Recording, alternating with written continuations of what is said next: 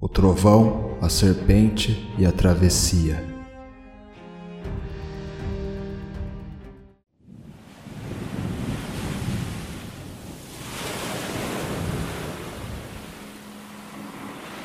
Enquanto Arik observava o mau tempo se aproximando das cinco embarcações que liderava, sua mente se encontrava em transe, recordando com detalhes da madrugada em que sua esposa, Sigrid, havia lhe dado o alerta sobre o fim dos tempos.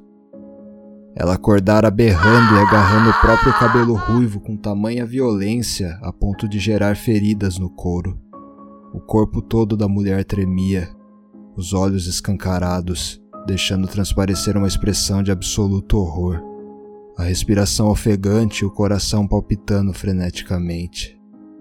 Após alguns minutos, quando finalmente se acalmara e voltar a si, Sigrid segredara seu marido que Frigga, a deusa mãe de todos, cuja maior habilidade é prever o futuro, havia se materializado em seu sonho. A divindade anunciara a tão temida chegada do Ragnarok, mostrando-lhe vislumbres da série de eventos que daria início ao apocalipse. O próximo inverno seria o mais longo e rigoroso já presenciado pela raça humana. Milhares pereceriam devido às temperaturas extremamente baixas e à falta de alimento. Clãs entrariam em confronto pelos escassos recursos. No momento em que a humanidade se encontrasse em frangalhos, os gigantescos lobos Hat e Skoll devorariam a lua e o sol, inundando Midgard, o reino dos humanos, na escuridão suprema. A gigantesca serpente Jormungand lançaria seu veneno nos mares, destruindo toda a vida marinha. Loki, o deus da trapaça, se libertaria de seu confinamento e guiaria o exército de mortos-vivos de sua filha, Hel, contra os deuses de Asgard, deixando um rastro de destruição por quase toda Midgard durante o processo. Frigga lançara um lampejo de esperança para Sigrid. Os habitantes de Viskark, a cidade costeira que Ark comandava, poderiam ter uma chance de sobreviver se migrassem para as regiões mais quentes ao sul, atravessando o mar antes que a primeira nevasca caísse. Arik confortara sua esposa, beijando-lhe a maçã do rosto e dizendo que tudo não passara de um pesadelo lúcido. Também lhe dissera que a colheita da estação tinha sido a mais farta de todos os tempos e que Viskark teria provisões suficientes até para o mais intenso dos invernos. Sem falar que os grupos de caça logo retornariam com alguns caribus e javalis abatidos para reforçar o estoque de alimentos. Além de tudo, a obra do muro que cercaria a cidade, aumentando ainda mais a proteção contra invasores, estava em suas etapas finais. Sigrid não se convencera das palavras do marido. Ao longo dos dias que se seguiram, ela contara a todos os moradores da cidade sobre seu sonho profético. Todavia, a grande maioria deles não demonstraram interesse algum em abandonar seus lares e bens materiais, baseado apenas em afirmações infundadas, por mais que fossem palavras vindas de alguém tão importante como Sigrid. A primeira nevasca chegara, anunciando o começo do inverno. Um inverno com noites tão gélidas que até mesmo os anciões diziam nunca terem presenciado algo assim. Os dias foram passando devagar, com o sol sempre escondido atrás de nuvens cinzentas. Caso aquele houvesse sido um inverno comum, os recursos alimentícios teriam suprido tranquilamente as necessidades dos habitantes de Viskark. Mas a estação extrapolara seu limite tradicional de duração e o frio extremo não dera sinais de trégua. A morte enfim cruzara os portões da cidade, levando consigo aqueles mais vulneráveis, os idosos, os doentes e as crianças de colo. Dentre elas, a filha mais nova de Arik e Sigrid, a pequena Ingrid, de apenas três anos. A partir daquele dia, Sigrid iniciara um voto de silêncio contra seu marido, culpando-o por ter negligenciado seus avisos a respeito do Ragnarok. Por mais que a morte de Ingrid houvesse devastado Arik, ele deveria exercer sua função de líder de Viskark e tomar uma atitude. Afinal, a cada dia morriam mais e mais pessoas por conta do frio e logo começariam a morrer pela falta de mantimentos, Quando se passara o tempo de quase dois invernos seguidos, Arik optara pelo último recurso, uma viagem com os remanescentes para o sul, deixando Viskark para trás. Obviamente seria algo arriscado, pois provavelmente não teriam comido bastante para cruzar o mar até as terras mais próximas, e estariam ainda mais expostos ao frio enquanto navegassem. Sem falar que até mesmo os mais vigorosos guerreiros de outrora se encontravam em péssimas condições físicas, de modo que o simples ato de remar seria uma tortura. Por mais que tudo estivesse contra Arik, ele teria que tentar. Era uma questão de sobrevivência. O primogênito de Arik, Sigrid, Einar, cutucou o pai, arrancando-o de seus pensamentos. O garoto possuía o mesmo cabelo ruivo de sua mãe, porém os traços faciais se assemelhavam muito aos de Arik. Ele apontou para a popa da embarcação. Acho que vi uma baleia ali atrás. Arik direcionou o olhar para onde o filho indicava. Quão grande ela é? Gigantesca! O garoto respondeu entusiasmado. Só pela parte do corpo que eu consegui ver saindo da água, eu diria que é maior que eu já vi. Podemos ter uma noção do tamanho de uma baleia através da altura do borrifo de água que ela solta ao surgir na superfície. Arik afagou o cabelo do filho com sua mão zorra.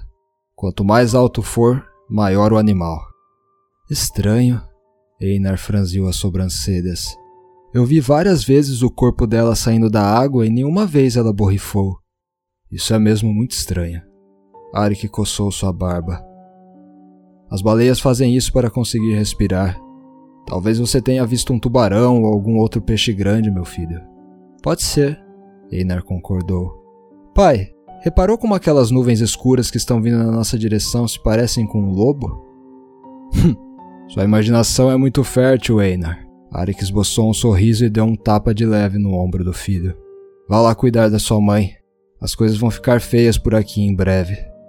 O garoto obedeceu ao pai afastando-se da proa. Do outro lado do barco, Sigurd encarava Arik com o mesmo olhar inexpressivo que vinha mantendo nas últimas semanas. O líder viking tornou a mirar o mau tempo. Conforme observava, ele chegava à conclusão de que Einar tinha razão. A imagem daquele gigantesco lobo negro formado pelas nuvens fez um calafrio percorrer o corpo de Arik. Uma leve brisa espantou a névoa que encobria o sol.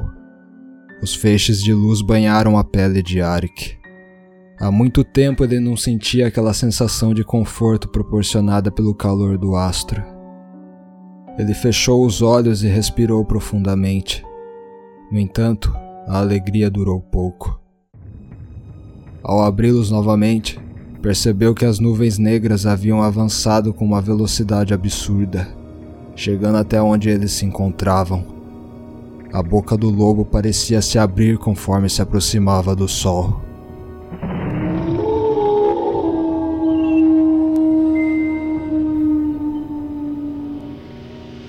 É Skull! gritou um dos homens.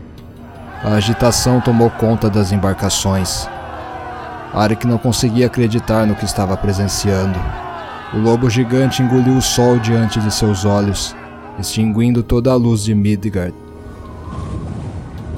Vendavais subitamente tomaram conta da atmosfera, parecendo vir de todas as direções ao mesmo tempo. O mar se alvoroçou, formando ondas descomunais que atingiam com violência os barcos. As nuvens começaram a verter água e pedras de gelo, algumas tão grandes quanto morangos. Gritos e orações provenientes da tripulação ecoavam pelos ares. Estavam navegando às cegas. A única luz existente provinha dos raios que cortavam o céu vez ou outra.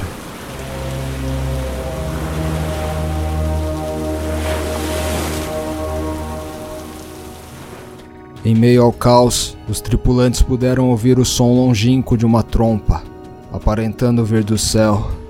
Aquele era o sinal de Heimdall, o guardião de Bifrost a ponte que liga o mundo dos mortais ao mundo dos deuses. O chifre Galahorn havia sido soprado, anunciando o início do Ragnarok. Arik correu até sua família, mas caiu de joelhos no meio do percurso por conta de algo que havia se chocado contra a embarcação, fazendo-a balançar. Pai, é a baleia que eu falei! berrou Einar. O homem se levantou e olhou para o mar, onde pôde ver parte do corpo da criatura submergindo.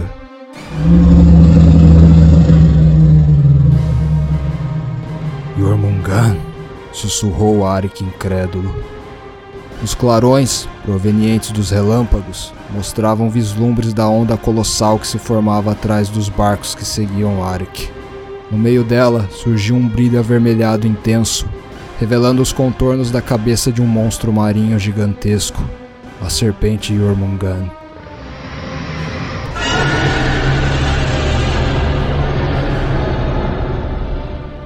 A criatura engoliu uma das embarcações de uma só vez, levando consigo muitos daqueles que haviam confiado a Arik a segurança da travessia para as terras ao sul. Povo de Viskark, recolham a vela e remem por suas vidas, ordenou Arik. Jormungan está logo atrás de nós! O fulgor vermelho emanado pelo corpo do monstro transmitia a impressão de que o mar estava sangrando. Embarcação após embarcação foi tombando diante da fúria da serpente, até restar somente a de Arik. O frenesi das ondas quase fez o barco virar inúmeras vezes, mas os vikings resistiam bravamente, lutando contra a ferocidade das águas. O próprio Arik remava com seu povo, incentivando-os com palavras de coragem. Pequeno Einar abraçava sua mãe quando uma das ondas acertou em cheio a embarcação, fazendo com que o garoto caísse no mar. Sigrid berrou por ajuda para o marido. Arik, que tinha visto tudo, mergulhou nas águas turbulentas na tentativa de resgatar o único filho que lhe restava. Ele conseguiu retirá-lo das profundezas e levá-lo para a superfície, porém o garoto estava inconsciente. Arik nadou com o braço livre com o intuito de alcançar o barco, mas ele havia se afastado demais, ao contrário de Jormungan, que se aproximava cada vez mais de pai e filho. O monstro marinho se projetou para fora do mar, demonstrando toda sua magnitude. Um par de chifres retorcidos brotava do topo de sua cabeça. Suas presas eram maiores do que um homem adulto e seu rugido era ensurdecedor. A serpente dirigiu a bocarra para Arik. Estava prestes a devorá-lo quando um pequeno objeto zuniu no ar, atingindo em cheio a cabeça da criatura, derrubando-a. O estranho objeto simplesmente interrompeu sua trajetória após acertar o alvo e retornou pelo mesmo caminho que viera. Uma saraivada de raios iluminou o céu. Trovões ribombaram de todas as direções. Em meio à tempestade, uma biga puxada por dois bodes negros desceu das nuvens. Quem a guiava era o campeão de Asgard, Thor, filho de Odin, brandindo seu martelo, Mjolnir, o objeto que derrubara Jormungan. A arma retornara a ele devido à luva dourada que calçava na mão direita. O deus do trovão usava uma capa feita com a pelagem de um urso pardo. Sua barba ruiva descia até o peito. Faíscas brotavam por toda a extensão de seu corpo, revestido por uma armadura de bronze. Thor conduziu sua pequena carruagem até Arik e Einar. A divindade ofereceu a mão esquerda para Arik, que retribuiu o gesto. O deus do trovão puxou-os para dentro da biga e os levou até a embarcação remanescente. Arik reanimou o filho, fazendo-o expelir a água dos pulmões. O garoto enfim recobrou a consciência. Sigrid, com o rosto banhado de lágrimas que se misturavam com as gotas de chuva, envolveu o filho e o marido em um abraço.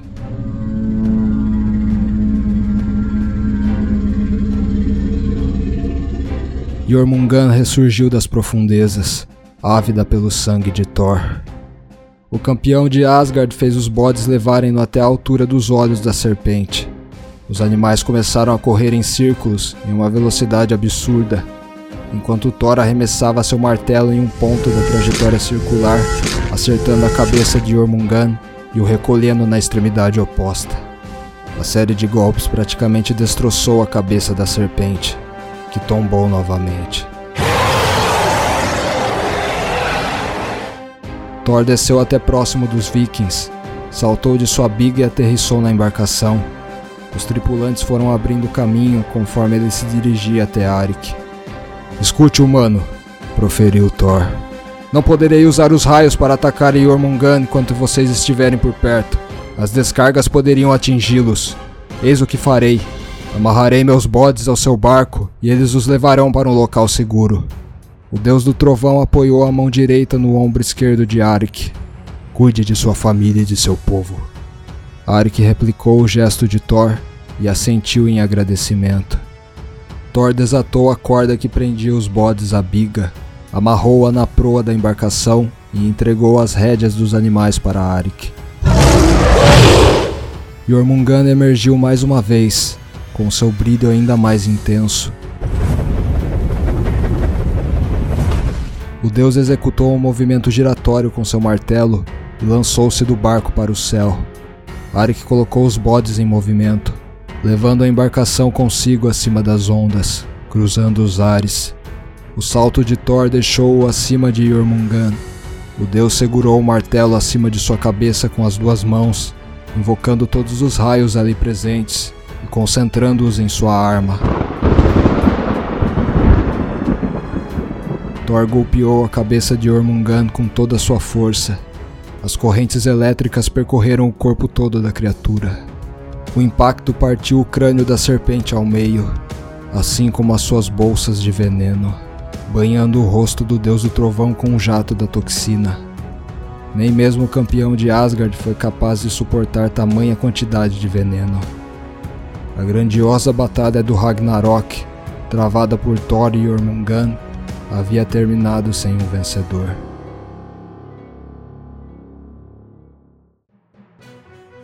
Se você chegou até aqui, agradeço de verdade. Só queria deixar um recado. Esse conto faz parte da antologia Ragnarok, da Cartola Editora, focada em autores nacionais. Na descrição há um link para a livraria virtual da editora. Lá você poderá adquirir essa e outras obras incríveis. Apoie a literatura brasileira. Dito isso, fui!